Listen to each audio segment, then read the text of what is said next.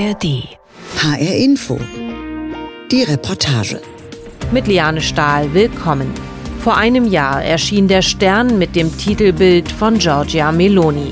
Darunter die Frage, ist sie die gefährlichste Frau Europas?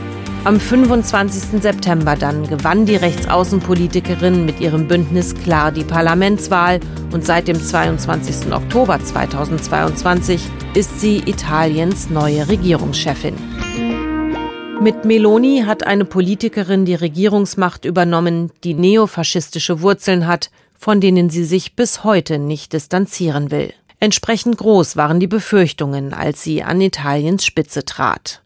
Zwar war vor der Wahl vielerorts auch die Prognose zu hören, Meloni werde höchstens ein Jahr durchhalten und würde dann schnell wieder weg sein. Doch diese Prognose hat sich nachweislich als falsch erwiesen. Vielmehr hat Meloni in ihrem ersten Jahr deutlich gemacht, dass sie gekommen ist, um zu bleiben. ARD-Korrespondent Jörg Seißelberg hat sich in Italien umgehört, ob sich die Befürchtungen, die man mit Melonis Amtsantritt vor einem Jahr hatte, bewahrheitet haben. Die Atmosphäre ist entspannt auf dem Fest im Süden Roms. Mit Blick auf den kleinen Eursee wird geredet und gescherzt. Es gibt zu essen und zu trinken. Die meisten der jungen Leute sind gut gelaunt. Ein großes Zelt ist aufgebaut. Den ganzen Nachmittag wird dort auf einem Podium über Politik diskutiert. Der jugendliche Moderator formuliert das Selbstverständnis der jungen Leute hier. Ich kann mit Stolz sagen, dass wir sicherlich die beste Führungsschicht sind, die beste Generation, die die Nation kennt. Selbstbewusstsein liegt in der Luft beim traditionellen Sommerfest der nationalen Jugend, der Gioventù Nazionale, Nachwuchsorganisation der Partei der Regierungschefin Giorgia Meloni. Unter den mehreren hundert jungen Menschen steht auch Carla. Sie ist 18 Jahre alt, hat dieses Frühjahr in Rom Abitur gemacht. In der nationalen Jugend engagiere sie sich nicht zuletzt wegen Giorgia Meloni, sagt Carla. Ich persönlich bin stolz auf ihre Arbeit und ich bin stolz darauf, wie sie Italien repräsentiert. Ich hoffe und bin mir sicher, dass es mit ihr für das ganze Land eine blühende Zukunft gibt. Meloni lobt Carla, tue beispielsweise etwas gegen das Problem, dass in den vergangenen Jahren viele tausend junge, gut ausgebildete Italienerinnen und Italiener das Land verlassen haben. Jetzt würde der Staat für Unternehmen die Rentenbeiträge übernehmen, wenn diese junge Menschen einstellen. Die Regierung habe außerdem die Elternzeit verlängert und das Elterngeld erhöht. Carla kann nicht verstehen, dass Meloni wegen ihrer Wurzeln in einer neofaschistischen Partei auch im Ausland mit Skepsis betrachtet wird. Eh, Viele verwechseln eine rechte Partei mit einer faschistischen Partei. Aber man muss sich daran erinnern, dass die Vergangenheit vergangen ist. Wir sind nicht mehr diese Art von Bewegung. Man hat immer noch die Vorstellung, dass alle, die sich politisch rechts engagieren, Faschisten sind. Aber wir haben damit nichts mehr zu tun. Ich bin stolz auf Melonis Wurzeln, denn ich bin fest davon überzeugt, dass sie nicht das repräsentiert, was viele behaupten. Als neue moderne Rechte, vor der sich niemand fürchten muss, sieht sich Melonis politischer Nachwuchs. Lo chiameremo futuro, wir werden es Zukunft nennen, lautet das Motto des rechten Jugendfestes. Vor genau dieser Zukunft haben Paolo und Marco Angst und planen, Italien zu verlassen. Unter Meloni sagen sie, habe sich das Land im ersten Jahr so verändert, dass sie sich hier nicht mehr willkommen fühlen. Paolo und Marco sind schwul. In Italien beklagen beide, vollziehe sich eine gesellschaftlich-kulturelle Wende. Offen gegen Homosexuelle zu sein, sei kein Tabu mehr. Es liegt geradezu in der Luft, dass sich etwas verändert hat. Der Bürger fühlt sich autorisiert, etwas zu sagen, was er vorher nicht gedacht hat. Beziehungsweise er hat es gedacht, aber nicht gesagt, weil er sich gebremst fühlte und dachte, das darf ich nicht sagen. Jetzt darf er. Das kann nicht sein. Wir sind in einer Phase des kulturellen Rückschritts. Paolo und Marco betreiben in Rom in der Nähe der Via Veneto eine bei Geschäftsleuten und anderen Einheimischen beliebte Bar. Die veränderte Stimmung im Land bekämen sie auch dort zu spüren, sagt Marco.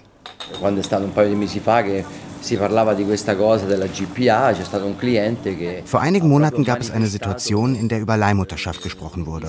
Und da hat ein Kunde seine Ablehnung deutlich gemacht, aber auf eine herabwürdigende Weise. Er hat uns quasi dafür beschuldigt. Marco und Paolo sind Eltern eines fünf Jahre alten Sohnes, zur Welt gekommen per Leihmutterschaft in Kanada. Giorgia Meloni stellt das jetzt unter Strafe. Angekündigt hat die Ministerpräsidentin dies im Mai auf einem katholischen Familienkongress in Rom an der Seite von Papst Franziskus. Es war das Versprechen, mit ihrer Regierung werde es eine Wende in der Familienpolitik geben. Wir wollen eine Nation, in der es kein Skandal mehr ist, zu sagen, dass, unabhängig von legitimen Entscheidungen und Neigungen jedes Einzelnen, wir alle geboren sind durch einen Mann und eine Frau. Eine Nation, in der es kein Tabu mehr ist zu sagen, dass es die Mutterschaft nicht zu kaufen gibt, dass die Gebärmutter nicht zu mieten ist, dass Kinder nicht Produkte sind, die man aus dem Regal kauft, als wäre man im Supermarkt. Wir wollen neu beginnen beim Respekt der Würde. Inhalt des von Meloni gewollten neuen Gesetzes Italiener, die sich zu Hause oder auch im Ausland an eine Leihmutter wenden, werden künftig mit Gefängnis von bis zu drei Jahren bestraft. Paolo fühlt sich gedemütigt, wenn er daran denkt, was dieses Gesetz bedeutet für ihn und seinen Mann Marco. Kriminelle. Wir sind Kriminelle für sie. Nichts weniger als das.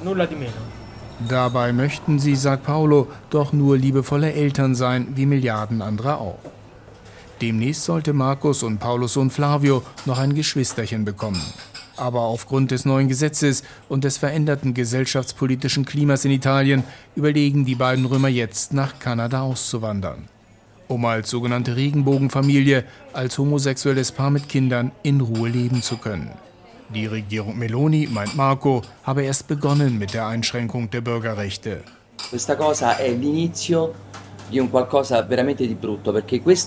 Diese Sache ist der Anfang von etwas wirklich Schlimmem. Im Moment sind nur wir betroffen. In Wirklichkeit öffnet sich ein dunkles Szenario mit der Einschränkung von immer mehr Bürgerrechten. In einigen Jahren werden es vielleicht die Frauen mit dem Thema Abtreibung sein. Dann, wenn die Regierung so weitermacht, geht es vielleicht um das Recht der Scheidung. Ich glaube, wir reden hier nur über den Anfang. Und hier muss man sie stoppen. È qui che bisogna fermarle. Die LGBT-Plus-Gemeinschaft, Schwule, Lesben und Transgender hatte vor der Sommerpause in Rom zur Kundgebung gegen Meloni aufgerufen. Ein paar hundert Menschen kamen und riefen, wir sind Familien, kein Verbrechen. Es ist im ersten Jahr Meloni eine der wenigen Demonstrationen gegen die neue Regierung geblieben. Italiens erste Ministerpräsidentin mit neofaschistischen Wurzeln regiert in einem Land, das sich bislang weitgehend ruhig verhält. Außer homosexuellen Eltern sind noch Sozialhilfeempfänger auf die Straße gegangen. Nach der Abschaffung des sogenannten Bürgergelds im Sommer protestierten Betroffene, vor allem in Städten des ärmeren Süden des Landes.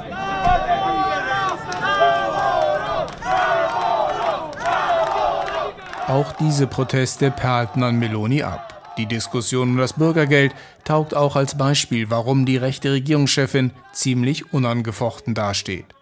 Die Opposition gespalten und dabei sich neu aufzustellen, war auch bei diesem wichtigen sozialen Thema nicht in der Lage zu mobilisieren.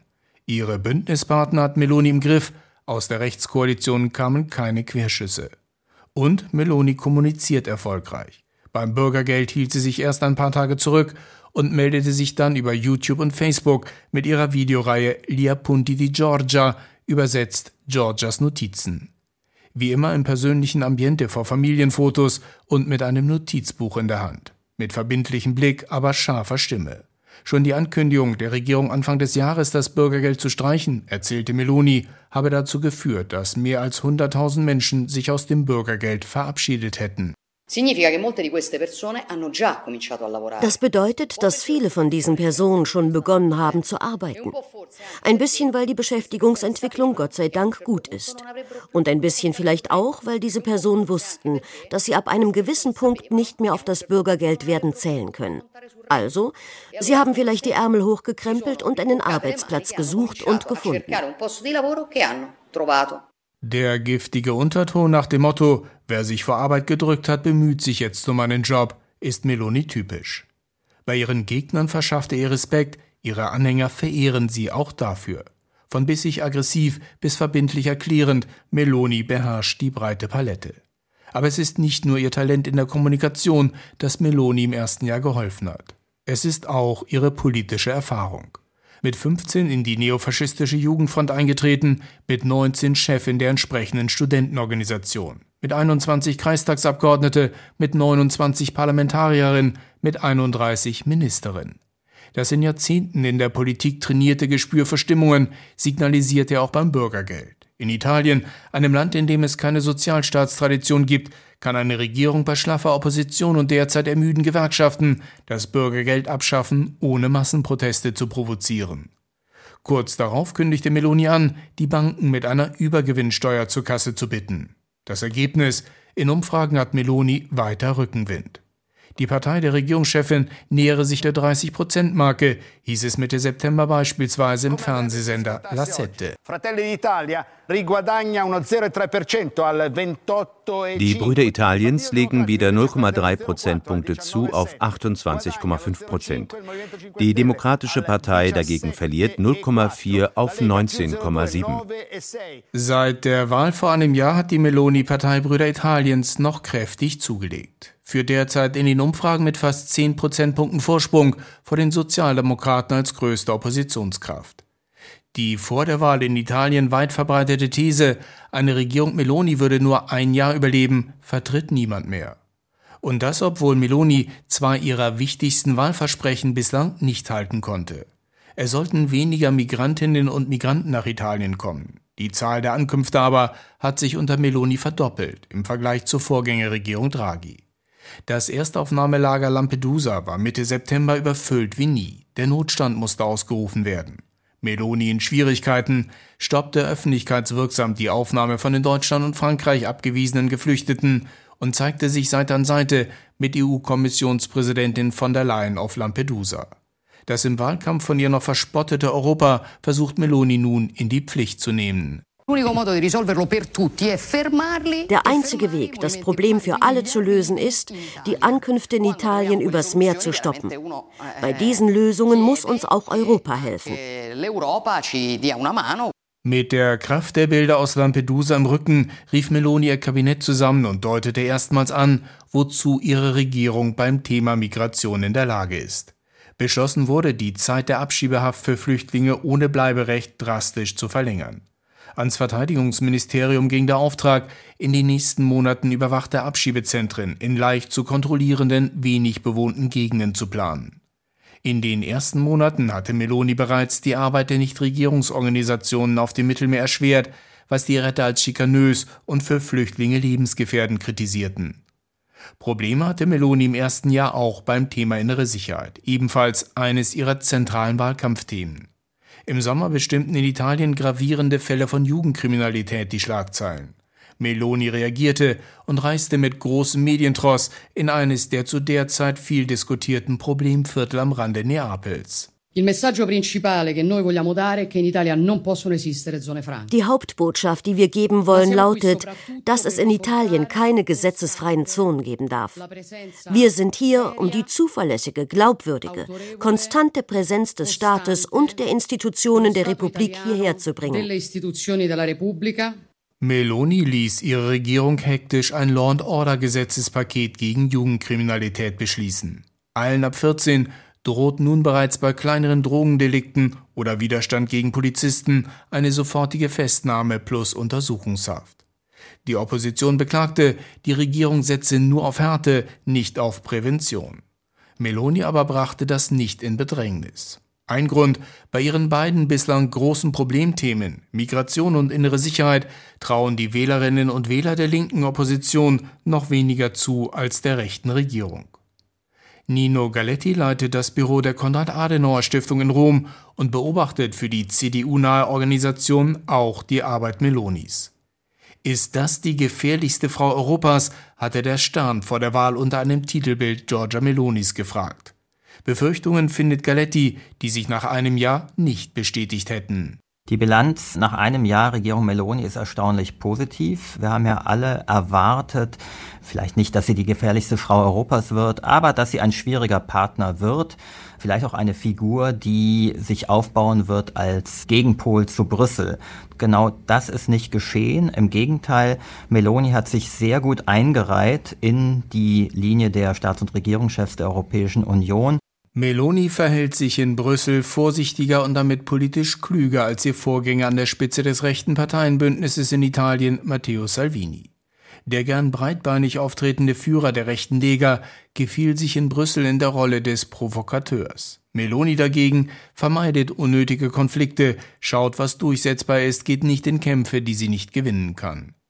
Auch das Wissen um die Abhängigkeit Italiens von den europäischen Milliarden aus dem Next Generation EU-Fonds mag ein Grund sein, warum von Melonis Aggressivität gegen Brüssel aus dem Wahlkampf kaum mehr etwas zu spüren ist. Das Urteil Nino Galettis. Ihr Auftreten war gemäßigt. Sie hat sich eingereiht in die europäische Politik, sei es im Bereich Außen- und Sicherheitspolitik, sei es mit Hinblick auf den russischen Angriffskrieg in der Ukraine, aber auch im Bereich Wirtschafts- und Haushaltspolitik. Da folgt sie der Linie ihres Amtsvorgängers Mario Draghi. Ihre Politik ist ausnehmend gemäßigt, wenn man sich jetzt das erste Jahr anschaut. Geschätzt wird Meloni in Brüssel vor allem wegen ihrer konsequenten Unterstützung der Ukraine für die es parteipolitische Gründe gibt. Noch 2018 wetterte Meloni gegen die damaligen EU-Sanktionen gegen Moskau. Das änderte sich, als sie 2020 zur Präsidentin der rechten europäischen Parteienfamilie EKR aufstieg, entscheidend unterstützt von der polnischen Peace-Partei. Die nationalistische polnische Rechte hat die Italienerin vom extrem rechten Rand damals international legitimiert und ist ein entscheidender Grund, warum sich Meloni von Putin ab und der Ukraine zugewandt hat. Jetzt ist Meloni für die Anti-Putin-Koalition wichtig. Ohne Italien, das drittgrößte Mitgliedsland der Europäischen Union, wäre es schwierig, die harte Linie gegen Russland durchzuhalten. Da spielt der Regierungschefin mit den neofaschistischen Wurzeln in Brüssel in die Karten. Anna Cocchi aber wünscht sich, dass Europa bei Meloni genauer hinschaut. Die 74 Jahre alte Frau aus Anzola dell'Emilia ist überzeugt, die italienische Regierungschefin habe ihre politischen Wurzeln nicht abgeschnitten. Bis heute sträube sich Meloni, den Faschismus ohne Wenn und Aber zu verurteilen.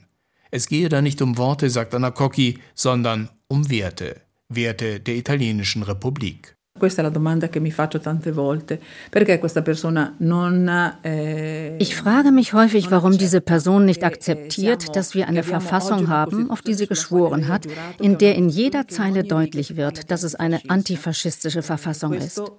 Dass sie Schwierigkeiten hat, sich zum Antifaschismus zu bekennen, zeigt mir, dass sie eine sehr widersprüchliche Person ist. Eh,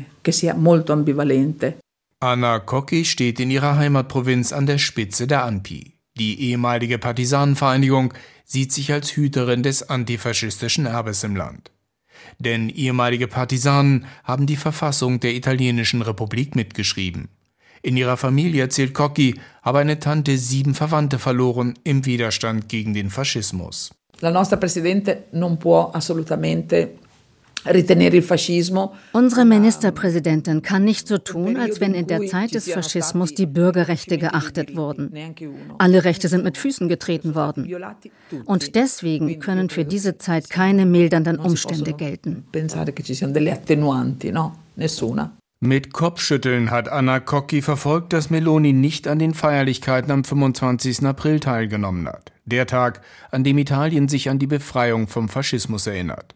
Stattdessen hat die Regierungschefin einen Brief an den Corriere della Sera geschrieben, in dem sie das Wort Antifaschismus vermied. Meloni meint Cocchi komme zugute, dass es in Italien nie eine umfassende gesellschaftliche Aufarbeitung des Faschismus und seiner Verbrechen gegeben hat. In Bologna sitzt Piero Ignazzi in seinem Arbeitszimmer am Rande des historischen Zentrums. Nicht Melonis politische Vergangenheit sei das Problem, sagt er, sondern wie die Chefin der Brüder Italiens heute damit umgeht.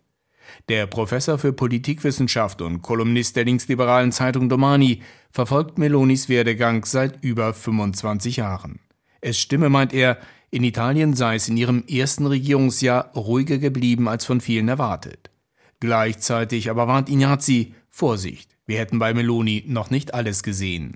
È come se al di sotto di un mare tranquillo si agitassero delle correnti profonde. Es ist, als wenn es unterhalb einer ruhigen Meeresoberfläche in der Tiefe gefährliche Strömungen gibt. Im Moment gibt es keinen Wind, keine Proteste. In dem Moment aber, wo Wind aufkommt, kommt es zu Wellenschlag und die gefährlichen Strömungen können aufsteigen. Dies ist die Besorgnis, die bestehen bleibt. Meloni sei zugute gekommen, dass sie im ersten Jahr unter quasi idyllischen Bedingungen regieren konnte, meint Ignazzi. Koalitionspartner und Opposition hätten mit internen Sorgen zu kämpfen. Gleichzeitig sei ihr der Balanceakt gelungen, die rechte bürgerliche Mitte zu erobern, aber auch ihren alten Gefolgsleuten vom rechten Rand zu signalisieren, dass sie nicht verleugnet, wo sie politisch herkommt. Das sei mehrfach im ersten Jahr deutlich geworden, sagt Ignazzi. Alcune cose sono certamente in linea con la sua origine ideologica. Einige Dinge sind zweifellos in Übereinstimmung mit ihrer politischen Herkunft. Una è stata la svalutazione della festa dei, dei lavoratori del primo maggio. Beispielsweise die Abwertung des Tages der Arbeit, des 1. Mai.